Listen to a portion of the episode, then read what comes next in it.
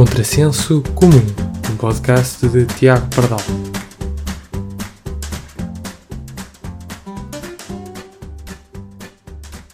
Olá, então o que é que eu tenho hoje para vocês? Não sei se vocês estão ao corrente do nível de excelência que os canais generalistas têm vindo a atingir, nomeadamente a SIC e a TVI. Podia falar no IP 5 Portugal, mas é só par, está o resumo feito. Agora interessante é o papel ativo que a SIC tem andado a fazer. O que é que eles têm andado a fazer, perguntam vocês? Que eles têm andado a fazer é serviço público e muito melhor do RTP. Como assim serviço público? Depois de terem analisado exaustivamente os problemas do país, decidiram arranjar uma série de programas para aumentar a natalidade, através de programas como Casados à Primeira Vista e o Carro do Amor. Casados à Primeira Vista são-nos apresentadas pessoas que se casam logo sem se conhecerem, já no Carro do Amor, pessoas que falam um bocado no carro, depois usam semáforos para dizer se querem avançar ou não com a relação. Ambos gerando grandes níveis de vergonha alheia, para o espectador que se encontra estatuado no sofá a ver as figuras que estas pessoas peculiares fazem da sua desesperada e iludida procura pelo amor. E se não é isto que nos vai trazer bebés lindos, renovar gerações portuguesas e diminuir o déficit da segurança social, então não sei o que é. Qualquer outro canal de televisão ficaria satisfeito com o impacto que teve no país ao resolver estes problemas, mas assim que não se contenta com pouco. Está disponível a continuar a sua demanda, apresentando-nos mais um programa do género.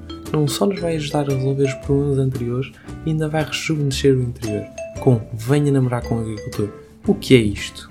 É um programa inovador? Não. É só mais uma cópia das coisas boas que se fazem lá fora. Neste caso, o programa inglês Farmer Needs a Wife, que se estreou em 2001. Vejam lá onde é que eles foram entrar isto. Estão mesmo desesperados por conteúdos inovadores.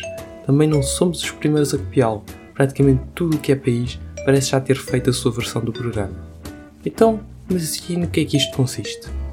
Basicamente selecionam uns 6 agricultores dão-nos lá das suas propriedades e 10 candidatas por agricultor. Nisto eles ficam todos entusiasmados. Ainda pá, deram-me logo 10. Isto agora é que vai dar coboiado.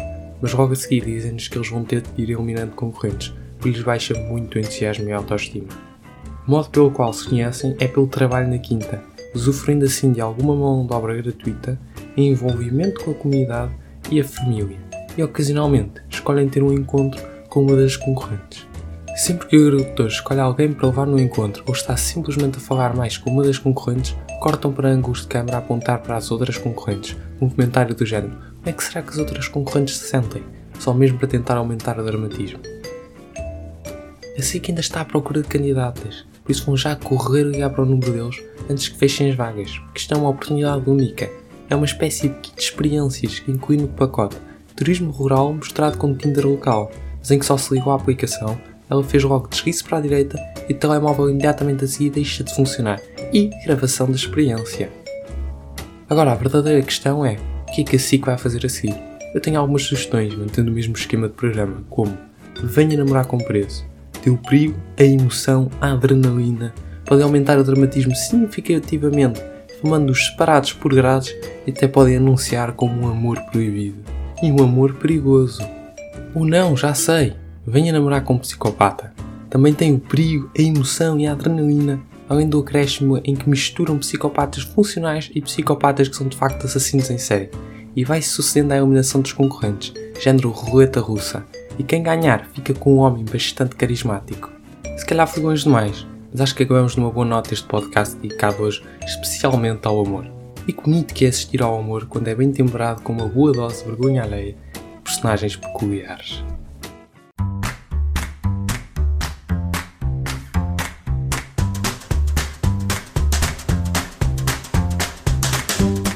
Muito obrigado por terem assistido e até à próxima.